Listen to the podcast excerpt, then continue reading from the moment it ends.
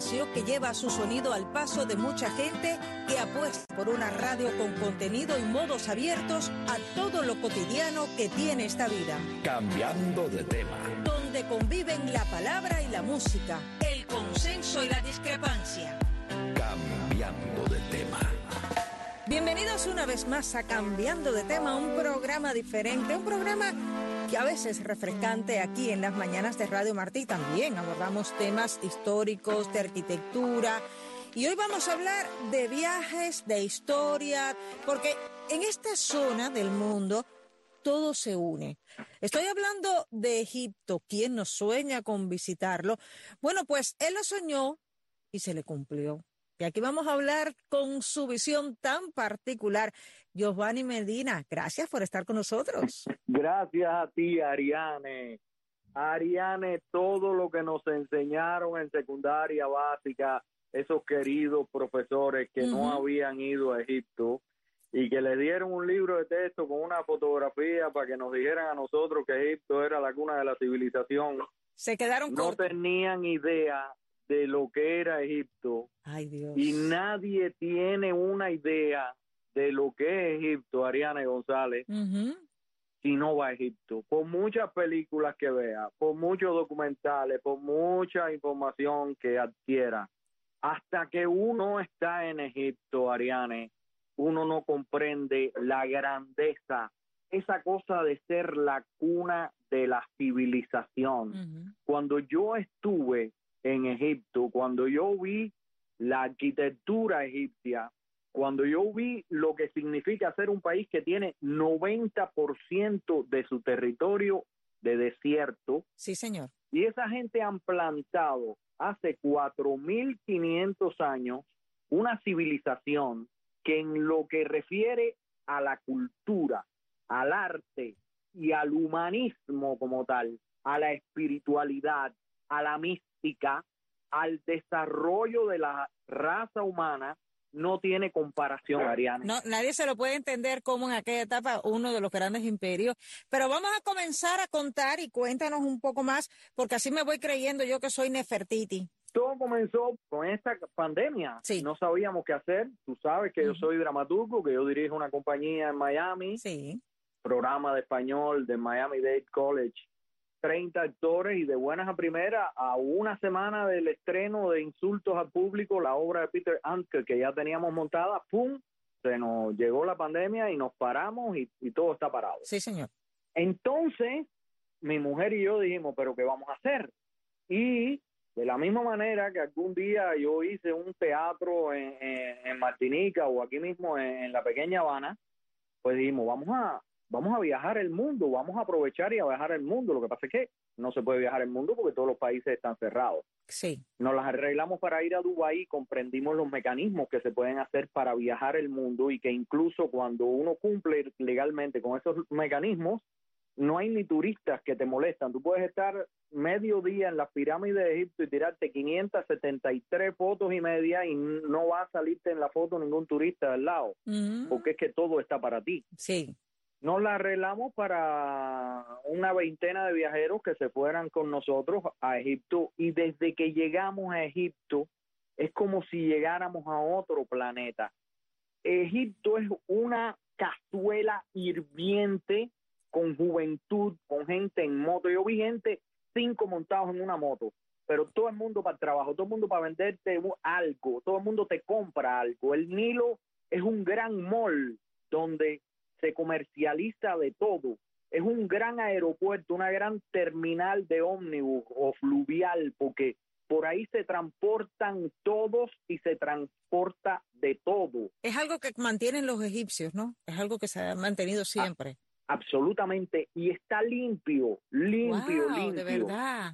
Hubo un momento en que el, el reloj marcaba 106 grados Fahrenheit de temperatura. Que son más de 40 grados Celsius más o menos para que la gente en Cuba se dé cuenta, ¿no?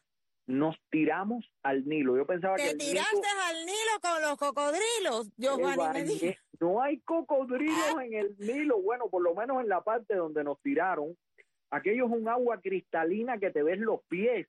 Y yo pensaba que el agua iba a estar hirviendo. es un agua fría del refrigerador. Qué contraste, pero bueno, con tanto calor viene muy bien, ¿eh? Entonces, desde que tú llegas, esos egipcios son tan buena gente, son tan amigables, que ya nos llevan a restaurantes típicos. Esa gente Cuéntame tiene una variedad de vegetales. En carne, ellos no comen eh, cochino o cerdo. Ellos sí, no por la comen religión. Todo lo que tenga doble pezuña, no lo comen. Sí, comen carne de caballo. Sí. Todo lo otro que vuele o se arrastre o nade, ellos se lo comen. Y lo preparan con una sabrosura y con una diversidad sobre todo los vegetales. Fíjate que es curioso y eso es, es, bueno ese mensaje que le llegue al pueblo cubano porque en Egipto, una zona muy desértica, son capaces de tener vegetales porque en Cuba no lo pueden tener, ¿no? En un lugar donde todo crece, pero ahí está la intención de los gobiernos de mantener todo eso, además el libre comercio, como tú lo demuestras. Sí. Mira, ellos nos tenían a nuestra disposición unos buses grandísimos pero dijimos, en vez de coger grandes buses, vamos a coger pequeñitos aviones para transportarnos dentro del país y ver la mayor cantidad de cosas. Fuimos a Alejandría. Qué Alejandría se parece a La Habana. Allí estaba el faro de Alejandría. Allí estaba la biblioteca de Alejandría hace cuatro mil años. Sí, señor. Que eran dos de las siete maravillas del sí, mundo. señor. El faro de Alejandría estaba como en el morro en La Habana, entre a la entrada de la bahía. Y la gran adelanto del paro de Alejandría es que tenía espejos sí, señor. en la punta arriba. Y entonces le disparaba a los veleros rayos de sol y les quemaba las velas. ¿Tú te imaginas eso? Cuatro mil años antes de Cristo, esa gente se bajaban con este tipo de argucia. es increíble. Sí, señor. En Alejandría estaba la gran primera biblioteca, guardaban los libros en papiro. El papiro es un papel atómico. Sobre el papiro tú puedes pintar, tú puedes escribir y eso se conserva. Hay papiros que se escribieron hace cuatro mil años, tú los ves hoy, están nuevecitos, legibles, entonces, en Alejandría han puesto una biblioteca ahora actualmente, hicieron un proyecto mundial y han puesto una biblioteca que es el equivalente de la biblioteca de Alejandría de aquellos tiempos. Tiene un modernismo tan grande, como 11 pisos así, pero en vez de para arriba, inclinados en ángulo de 45 para que cojan bien los rayos del sol.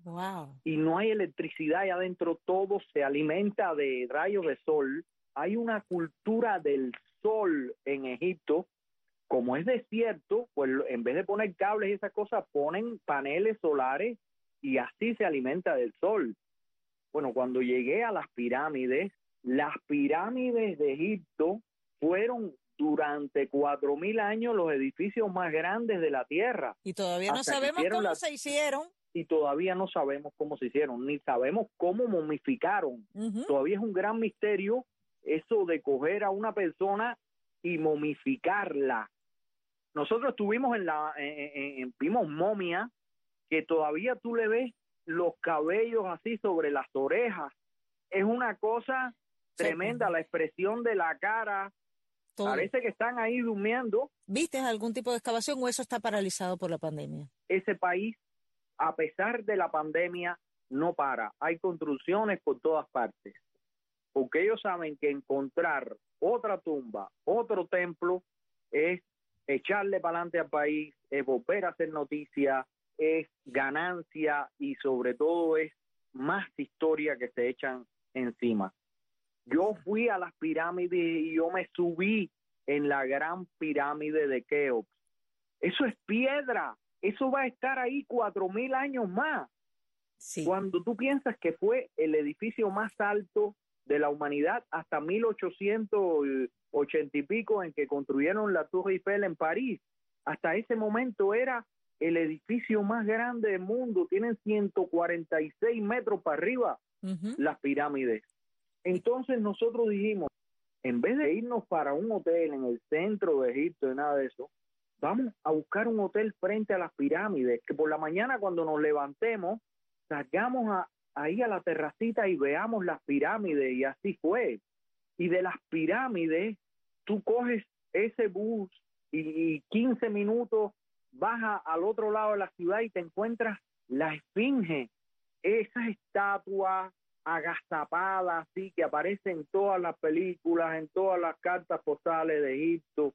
Cuando uno ve eso y ve lo nueva que está, lo conservada que está, fíjate si Egipto es importante que después de visitar la gran mezquita del Cairo y todo eso, fuimos a la catedral, a la iglesia de San Sergio, que es muy importante porque cuando la Sagrada Familia escapa de Jerusalén, porque el rey Herodes le dice en el oráculo, dice, bueno, hay un niño que te va a suplantar y manda a matar a los niños y eso, la familia sagrada... el Día de los Santos Inocentes, el 28 de diciembre, se dice.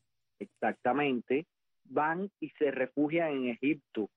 Bueno, alrededor de esa cripta han construido la iglesia. Cuando tú entras a la iglesia, que es al fondo, está la cripta donde vivió la Sagrada Familia durante X tiempo.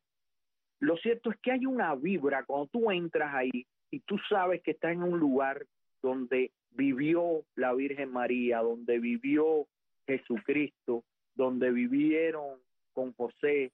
Tú dices, ¿qué cosa es esto? Hace media hora estaba yo en una mezquita y ahora estoy aquí. Y cuando tú sales de ahí te llevan a una sinagoga y entonces es la otra vibra mística. Es un país que ha podido coexistir con todas las religiones en el nombre de Dios. Y a pesar de ser un país islámico, tú sientes la convivencia de las religiones. Por supuesto que es impresionante, además la propia historia lo demuestra, ¿no? Los faraones, pero luego los griegos con todo aquello que hicieron y ahora mucho más ya luego con el cristianismo, con el judaísmo, en fin, al final acaban siendo ejemplos, ¿no? De convivencia. Exactamente. La voz. El lenguaje humano. Los efectos. El lenguaje de las cosas. La música sensaciones. Cambiando de tema.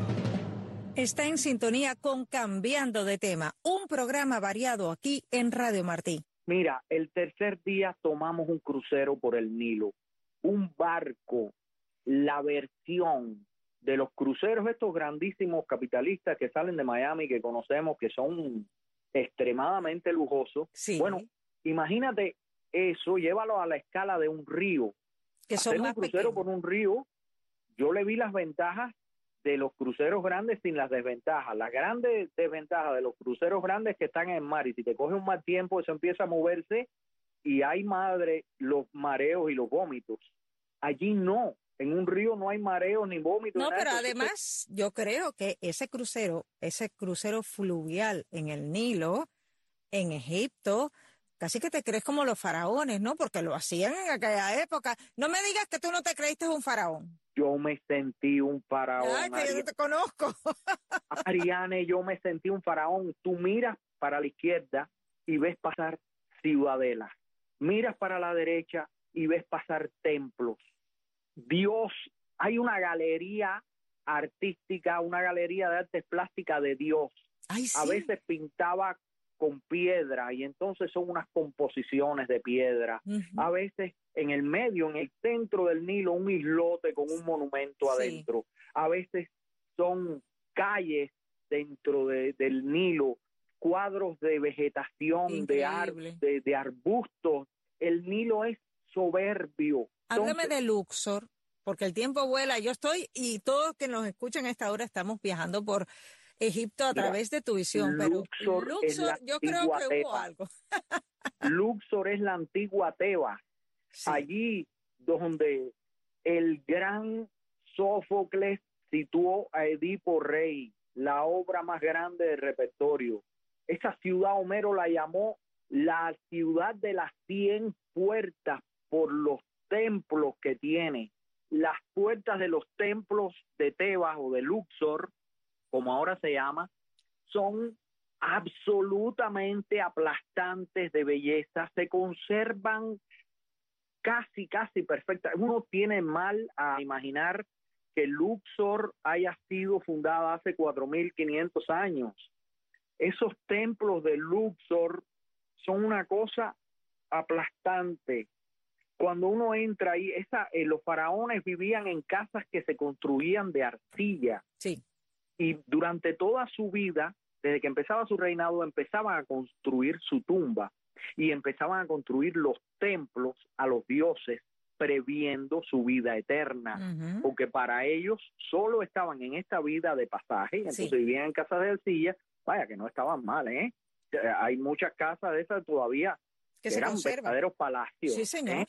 ¿eh? Pero la gran obra trascendental la hacían al frente, que eran esos grandes templos, esas grandes alabanzas arquitectónicas a los dioses. Entonces cada faraón hacía su templo. Y, cuando tú ves el templo de Tutankamón o cuando tú ves el templo de Horus, tú comprendes que todo lo que pasó en el Renacimiento, escucha bien, Ariane, porque me pueden crucificar por esto que voy a decir, pero lo voy a decir. Ariane, cuando estuve en Abu Simbel y vi la majestuosidad del templo de Abu Simbel, imaginé que todo lo que había pasado en el Renacimiento con Da Vinci, con Rafael, era niño de juego, que el coloso de, Coliseo de Roma parecía una maqueta. Wow. Al lado de la majestuosidad de lo que sucedió en Egipto. Los griegos, los romanos vinieron a Egipto a copiarlo. Lo colonizaron, por supuesto, pero vinieron cuando el periodo eh, griego en Egipto es a partir de los años 500, por ahí, 500 antes de Cristo. Edipo Rey se escribe en los 300. Bueno, estamos hablando de que Egipto ya era Egipto en el año 4000, todo eso antes de Cristo.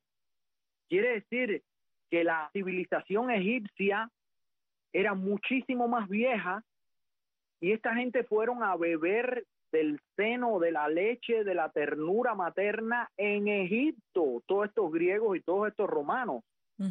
Entonces, cuando uno va a Egipto, eso significa ver la cuna de la civilización. Significa verlo todo desde el principio. Cuando uno ve lo que se hace ahora arquitecturalmente en el siglo XX, cuando uno ve el reparto a la mar, cuando uno ve las microbrigadas, esa cosa de los años 70. Sí, señor. y uno ve lo que se hacía hace cuatro mil años en Egipto, uno comprende que todo tiempo pasado fue mejor. Seguramente, seguramente, y además, sobre todo en el caso de Egipto, cómo se conserva, cómo se mantiene, la pintura que se utilizaba, y tú has puesto ejemplos perfectos de Cuba donde todo está destruido, o sea, por qué se hacían las cosas bien y sobre todo por qué se quiere mantener todo que es otra parte y la voluntad que pueda tener el pueblo, la voluntad que puedan tener los diferentes gobernantes, en este caso incluso los propios faraones que querían conservar para un futuro su legado, ¿no? Independientemente de, esa trascendencia que ellos decían, ¿no? Pero al final se transformaba en eso, ¿no? Yo quiero mantener este legado, quiero que esto pase mucho más allá. Exactamente, en eso les va la vida, porque tienen una cultura de cuidar sus templos. Tremenda porque saben que ese es el pasado y que el que olvida su pasado se condena a revivirlo. Exactamente. Entonces no lo olvidan, tratan de no cometer los mismos errores. El, al que cojan ensuciando el Nilo lo castigan fuertemente. El Nilo es cristalino, como cristalinos son los recuerdos, son, es la visión que uno puede tener de ese tiempo entrando a estos templos en Tebas, en, en, Luxor, en el Cairo, en, el Valle de los Reyes de Egipto donde puedas encontrar la mística de esos tiempos. Es que definitivamente es un país fascinante y con tu visión lo hemos viajado también porque yo me he visto ya nadando en el Nilo y fíjate que yo siempre he pensado que el Nilo es peligroso por los cocodrilos, pero mira, hay una parte donde no. Nos no, bañar. Nos bañamos allí sin problema. Fuimos al barrio Nubio, que son unos, una, no son marginales, no son nómadas ya, ya están asentados, pero están excentrados en las afueras, tienen una cultura muy bonita. Allí solo fuimos en dromedario, que son esos camellos que tienen, bueno, que no son camellos porque tienen la joroba, son los Ferraris de allí de, del Nilo. Fuimos allí, fuimos al barrio Nubio, fuimos al mercado del Cairo. Uno puede comprarse prendas de plata 9.25 y lapislázuli por 30 dólares. ¡Wow! ¿Tú te imaginas? Prendas de verdad, originales. Es que los precios en Egipto no tienen nada que ver con los precios en Europa. Claro, ni, ni siquiera aquí en Estados Unidos y pensando en el barrio Nubia, me quedé así pensando, recordando a José Martín, ¿no? Aquello, Nubia venció. Ay, de Nubia, de Abdala. Claro, eso es lo, poema lo que el cubano. Claro. Porque Abdala está, la obra Abdala está ubicada en Nubia. Fuimos al Museo Nacional del Papiro. Tú puedes comprar papiros por 15 dólares a todo color que te van a durar la vida entera, le ponen el nombre tuyo en egipcio, allí mismo en el Centro Nacional, lo puedes comprar chiquitico, lo puedes comprar grande. Nosotros cuadramos que siempre estuvieran asociados los viajes a la creación artística y cultural. Fuimos a un lugar donde hacen esculturas en piedra, en, en, basalto. En mármol, en lapislázuli, unas cosas absolutamente geniales y están esculpidas por los descendientes de los que esculpieron los templos. ¿Te imaginas familias enteras durante milenios haciendo la misma cosa, esculpiendo la piedra? Y allí llegamos nosotros, y allí compramos esculturas. Pero las compramos, ¿qué? A, a 15 dólares, a 20 dólares, esculturas de Egipto, a 50 dólares en lapislázuli. ¿Tú te imaginas eso? No, no, eso es increíble en el mundo actual. Increíble este viaje que nos has hecho, así que Giovanni, quiero agradecerte muchísimo, porque yo le dije, Giovanni, tú me tienes que contar cuando vengas tu visión de Egipto y aquí lo está contando. Él es faraón, pero yo me he creído en esto mientras contabas que yo era Nefertiti, de verdad que sí. Completamente, Ariana. Giovanni, gracias de verdad por Muchas gracias a ti, mi santa. Cuídate mucho, un beso al pueblo cubano, un abrazo y estamos en contacto. Seguro que sí, para más viajes, ya saben ustedes, nadie mejor que Giovanni Medina, porque al final la dramaturgia él la transforma en estas historias. Ariane. Nos despedimos Ariane González y Jaime Miral. Hasta la próxima. الباشا ماله اتدلك لما سكتنا له ماله ماله الباشا ماله ولا عشان يعني جماله. ماله ماله الباشا ماله اتدلك لما سكتنا له ماله ماله الباشا ماله ولا عشان يعني جماله. ماله ماله الباشا ماله ساكتين بالحب عشانه. ماله ماله الباشا ماله بيجي علينا وننساله. لو شايفة نفسك جامدة بس. أنا برضو بمشي الناس تبص. لو شايفة نفسك جامدة بس. لو شايفة نفسك جامدة بس. أنا برضو بمشي الناس تبص. أنا برضو بمشي الناس تبص. ولا عشان باشا بتجرح قلبي وتيجي عليه.